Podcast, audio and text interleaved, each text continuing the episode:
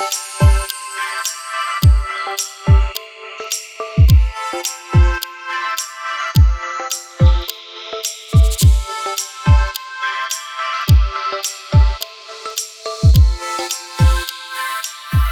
guys, herzlich willkommen. Wie cool, dass ihr wieder dazugeschaltet habt, dass ihr dabei seid bei unserem täglichen Prayer Fokus aus Psalm 27, Fearless Faith. Wir treffen uns immer hier, weil wir es als Church total hilfreich finden und wichtig, dass wir uns in dieser Zeit, wo wir uns so wenig sehen können, dass wir trotzdem Zeit miteinander verbringen und wir zusammen beten, auf Gottes Wort hören und Gemeinschaft haben. Deswegen sind wir hier und wir lesen Psalm 27 durch, Vers für Vers, jeden Tag ein Vers und sehen, was Gott uns durch diese Worte sagt in dieser Zeit, wie wir einen Glauben ohne Furcht leben können.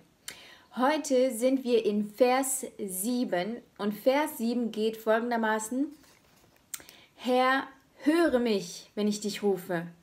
Hab doch Erbarmen und antworte mir. Ich weiß nicht, ob ihr Kinder habt, aber Dominik und ich haben zwei Söhne. Und gerade im Moment sind die die ganze Zeit zu Hause. Falls ihr auch mit den stundenlangen Hausaufgaben machen müsst, Tag für Tag, ich bete auch ganz besonders für euch.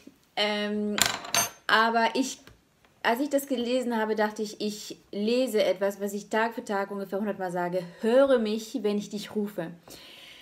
Es ist so ein Phänomen und ein Wunder, wie Kinder selektives Hören haben und dass sie nur das hören, was sie wirklich hören können. Ich schreie den ganzen Tag, Lady, Maxim, und sie hören mich. Es ist einfach so, als würden sie mich überhaupt nicht wahrnehmen. Ich mu muss mir immer neue Wege überlegen, wie ich ihre Aufmerksamkeit auf mich ziehen kann und wie sie mich hören kann. Ich versuche dann Augenkontakt mit ihnen zu haben, setze mich auf ihre Höhe und versuche mit ihnen zu reden. Und hier schreibt David genau das gleiche. Herr, höre mich, wenn ich dich rufe. Hab doch Erbarm und antworte mir. Ich habe mich gefragt, wie können wir als Kinder Gottes seine Aufmerksamkeit auf uns lenken? Gibt es irgendwelche Voraussetzungen dafür oder wie schaffen wir es, seine ganze Aufmerksamkeit auf uns zu lenken für Gebetsanliegen, die wir haben oder für andere Sachen? Ich weiß, ihr werdet bestimmt sagen, hey, aber in Hebräer steht doch, dass wir einfach vor Gottes Thron kommen können, so wie wir sind. Und das stimmt. Hier steht Hebräer 4, Vers 16, da steht, darum wollen wir mit Zuversicht vor den Thron unseres gnädigen Gottes treten. Dort werden wir, wenn wir Hilfe brauchen, stets Liebe und Erbarmen finden. Das stimmt auf jeden Fall, dass wir immer vor Gottes Thron kommen können und dass er immer ein Ohr für uns hat. Aber ich glaube, es gibt auch besondere Eigenschaften, die Gottes Aufmerksamkeit ganz besonders auf uns lenken. Ich habe uns da mal eine Geschichte rausgeholt aus dem Neuen Testament, aus Matthäus ähm, 15. Da ist eine Frau, die gar nicht aus Gottes Volk, zu Gottes Volk gehört und sie hat ein Gebetsanliegen. Ihre Tochter ist krank oder ist, ist, wird von ähm, bösen Geistern geplagt und sie kommt zu Jesus. Und ich finde es total faszinierend, wie sie ihn anspricht. Das lesen wir mal kurz durch. Jesus verließ die Gegend und zog sich in das Gebiet von Tyrus und Sidon zurück. Eine kananitische Frau, die dort wohnte, kam zu ihm und rief: Herr, du Sohn Davids, hab Erbarm mit mir. Meine Tochter wird von einem bösen Geist sehr geplagt. Aber Jesus gab ihr keine Antwort. Schließlich drängten ihm die Jünger: Sieh zu, dass du sie loswirst. Sie schreit ja hinter uns her. Aber Jesus sagte: ich bin nur zum Volk Israel, dieser Herde von verlorenen Schafen gesandt worden. Da warf die Frau sich vor Jesus nieder und sagte, Hilf mir doch, Herr. Er antwortete, Es ist nicht recht, den Kindern das Brot wegzunehmen und es den Hunden vorzuwerfen. Gewiss, Herr, sagte sie, aber die Hunde bekommen doch wenigstens die Brocken, die vom Tisch ihrer Herren herunterfallen. Da sagte Jesus zu ihr, Du hast groß, ein großes Vertrauen, Frau. Was du willst, soll geschehen. Im selben Augenblick wurde ihre Tochter gesund. Wow. Wie können wir uns das von dieser Frau abgucken, was sie da an den Tag legt, wie sehr sie darauf beharrt, dass Jesus ihre Tochter heilt? Ich habe drei Sachen, die uns helfen, Gottes Aufmerksamkeit auf uns zu lenken. Nummer eins, rufe ihn. Die Frau, die dort wohnte, kam zu ihm und rief, Herr, du Sohn Davids. Diese Frau wusste, wer Jesus ist.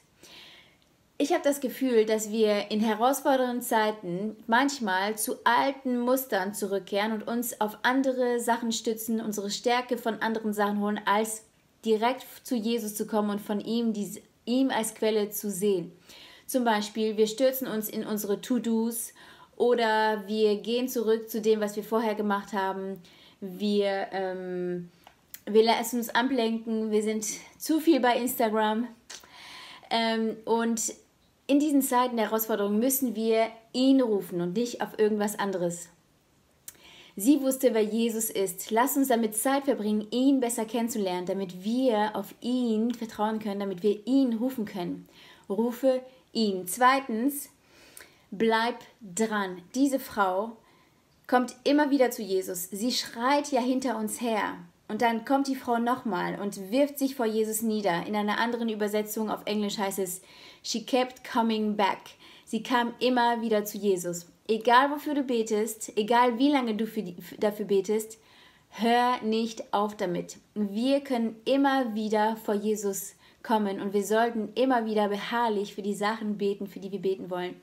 Es gibt so viele andere Passagen in der Bibel, die davon erzählen, wie Menschen hartnäckig zu Gott gekommen sind, hartnäckig vor Jesus gekommen sind und gebetet haben. Und er hat vor dieser Hartnäckigkeit einfach Respekt und das bewegt ihn. Also lass uns selber auch so hartnäckig bleiben und standhaft bleiben in unseren Gebeten. drittens, Jesus sagt ihr, es ist nicht recht, den Kindern das Brot wegzunehmen und es den Hunden vorzuwerfen. Und sie antwortet darauf, gewiss Herr. Das finde ich auch super. Sie ist demütig. Sie gibt Jesus recht. Sie weiß, ja, eigentlich hast du recht, Jesus. Ich weiß, wer ich bin. Ich weiß, dass ich nicht zu dem Volk gehöre, zu dem du gekommen bist, um zu dienen. Ich weiß, was du sagst, ist wahr. Das ist für mich eine totale, ähm, das ist für mich Demut. Ähm, sie weiß, sie ist, sie ist sich dessen bewusst, was ihre Schwächen sind. Sie ist sich dessen bewusst, wer sie ist, wo sie herkommt und dass sie ohne Jesus aufgeschmissen ist. Demut ist die dritte Sache, die uns hilft, Gottes Aufmerksamkeit auf uns zu lenken. Diese drei Sachen finde ich super wichtig. Ich würde ähm, gerne heute für Menschen beten, die wir diesen Link vom Gottesdienst geschickt haben und wir wissen nicht genau, haben die das jetzt gesehen? Sie haben nichts dazu geschrieben. Wir hören so viele Zeugnisse von Leuten, die, ähm, Mensch, die Menschen, Kollegen, Familie diesen Link geschickt haben und die total berührt waren von, von dem Gottesdienst. Ich habe euch zwei Zeugnisse mal mitgebracht, die ich euch gerne vorlesen möchte.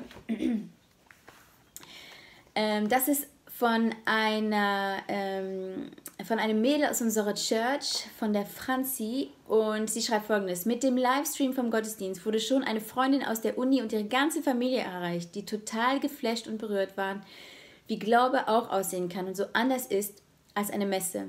Und auch meine Cousine, die schon seit Jahren keinen Gottesdienst mehr angehört hat, fragt jetzt immer mehr nach Jesus und ihre Kids schauen auch den Kids-Gottesdienst. Gott ist gut. Hammer. Dann noch ein Zeugnis von jemandem. Seit 30 Jahren bekomme ich wegen des Glaubens und Freikirche aus der gesamten Familie nur Widerstand. Ich habe den Gottesdienstlink meiner Mutter, in Klammern über 80, geschickt. Sie hat es sich direkt angehört und schreibt, sie stimme nicht mit dem Sprachstil überein aber man müsse sich die meist guten Gedanken zu Herzen nehmen. Ich solle das doch auch meinen Geschwistern schicken, ich würde da bestimmt nichts falsch machen. Leute, vielleicht klingt es für euch nicht so, aber es ist ein Wunder. In dieser Zeit macht Gott ganz neue Türen auf. Das glauben wir von ganzem Herzen, dass Gott in dieser Zeit ganz neue Türen aufmacht.